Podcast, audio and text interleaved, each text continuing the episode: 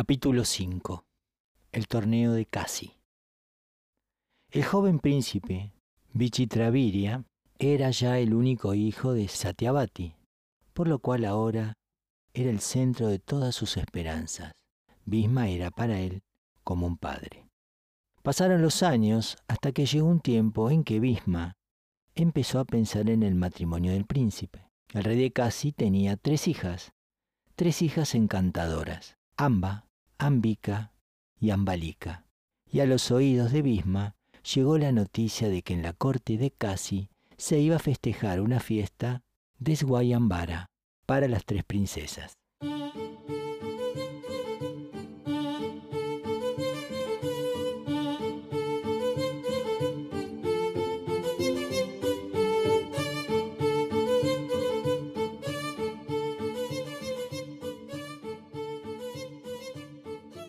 Hasta entonces había sido costumbre del rey de Casi ofrecer a sus hijas a los príncipes de la casa de los Kurus, por lo cual Bhisma se resintió mucho contra él y emprendió camino hacia la ciudad donde se celebraba la fiesta de Guayambara.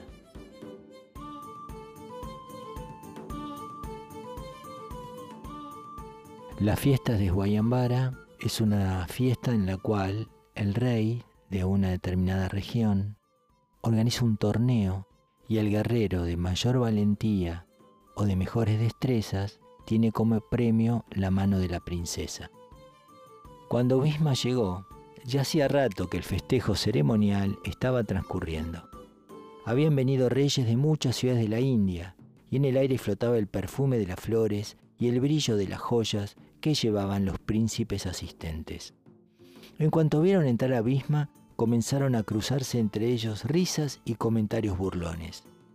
La belleza de las princesas podría hacer flaquear los votos de un rishi.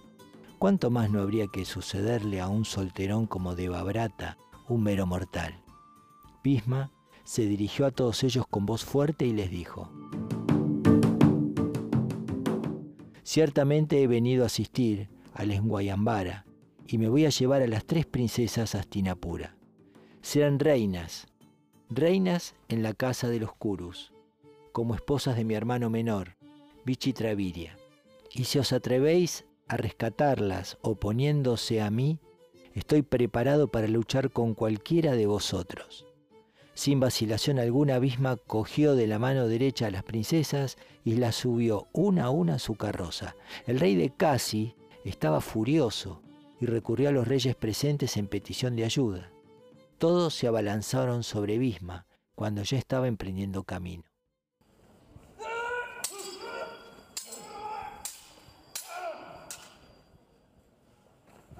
Una lucha fiera se desató entre los reyes y Bisma, el cual les fue abatiendo fácilmente hasta quedar libre de ellos. Ya se disponía nuevamente a emprender su marcha cuando el rey Salva, que era un gran héroe, desafió a Bisma a una lucha singular.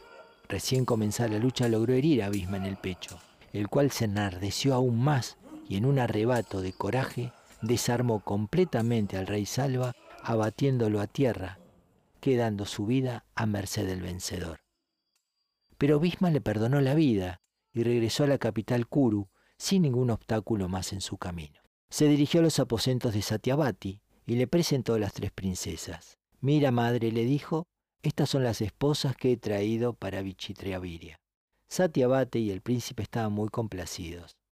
Entonces, la mayor de ellas, la mayor de las tres, Amba, dijo con voz asustada, Mi señor Bisma, cuando entraste en la sala para llevarnos a la fuerza, yo estaba en ese momento colocando la guirnalda en el cuello del rey Salva. Ya la había escogido como mi esposo, al cual añadió el joven príncipe. Yo no creo que sea correcto casarme con una mujer que en su corazón ama a otro hombre. Bisma y Satyavati sentían igual, por lo que Bisma le habló así. No es correcto tenerte aquí, puesto que ya has elegido marido. En una carroza serás conducida a la corte del rey Salva. Amba llegó ante el rey Salva con el corazón rebosante de amor y le dijo, mi señor, dado que tú fuiste quien elegí por esposo, el noble Bisma me envía de vuelta a ti. Por favor, acéptame. Tras soltar una carcajada, Salva le dijo, ¿Aceptarte? ¿Crees que soy un mendigo para aceptar regalos de mi enemigo? Devabrata nos derrotó a todos y de acuerdo al Dharma de los Kshatriyas, Bhisma es ahora tu señor, él es tu marido. Ve y pídele que se case contigo. Yo, yo no puedo aceptarte. Cuando Amba regresó a Astinapura y se sentó ante Bhisma, sus ojos estaban llenos de lágrima y su corazón humillado. Bhisma se sorprendió de verla en esa condición y le preguntó, ¿por qué has regresado? Mi viaje fue inútil, respondió Amba. Salva me ha dicho que según el Dharma Yatria, eres tú que se han de casar conmigo, por lo cual ahora ya no tengo marido. Yo no quiero quedarme soltera para siempre, por favor, cásate conmigo. El corazón de Bisma se llenó de compasión y lástima por aquella mujer, cuya vida se había arruinado por su culpa, y con dulzura le dijo, Me apena mucho esta situación, pero no puedo casarme contigo. Sabes que he prometido ser un brahmacari toda mi vida. Brahmacari son los hombres que renuncian a tener relaciones sexuales o gozo en el acto sexual. Esto parece ser juego del destino, pues si pudiera me casaría contigo. Vuelve junto a Salva y trata de convencerle de que se case contigo, pues yo no puedo hacer lo que me sugieres. Tras decir esto, Bisma se alejó de su presencia. Amba pasó así diez años con su corazón lleno de odio hacia Bisma, considerándolo como el causante de su infelicidad. Se fue al bosque para reunirse allí con varios ascetas.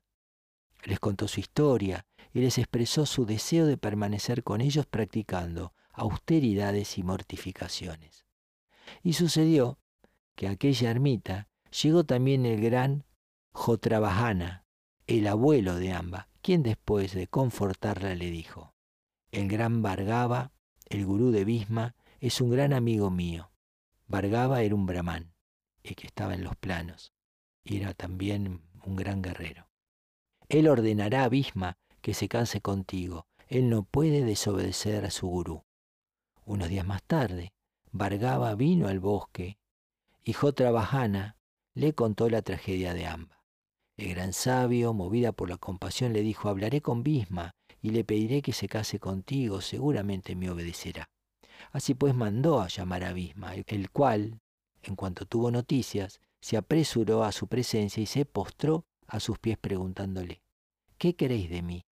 Y Vargava le dijo, le he prometido a esta mujer que te harías casar con ella para aliviar su profunda amargura. Debes ayudarme a mantener mi palabra, debes casarte con ella. Bisma giró la mirada sobre Amba y luego, mirando a su gurú con tristeza, le respondió, Mi señor, tú conoces el terrible voto que he asumido. No puedo casarme, aunque me lo pidas, no puedo casarme. Su gurú en el arte de las armas trató de convencerle, pero todo fue inútil.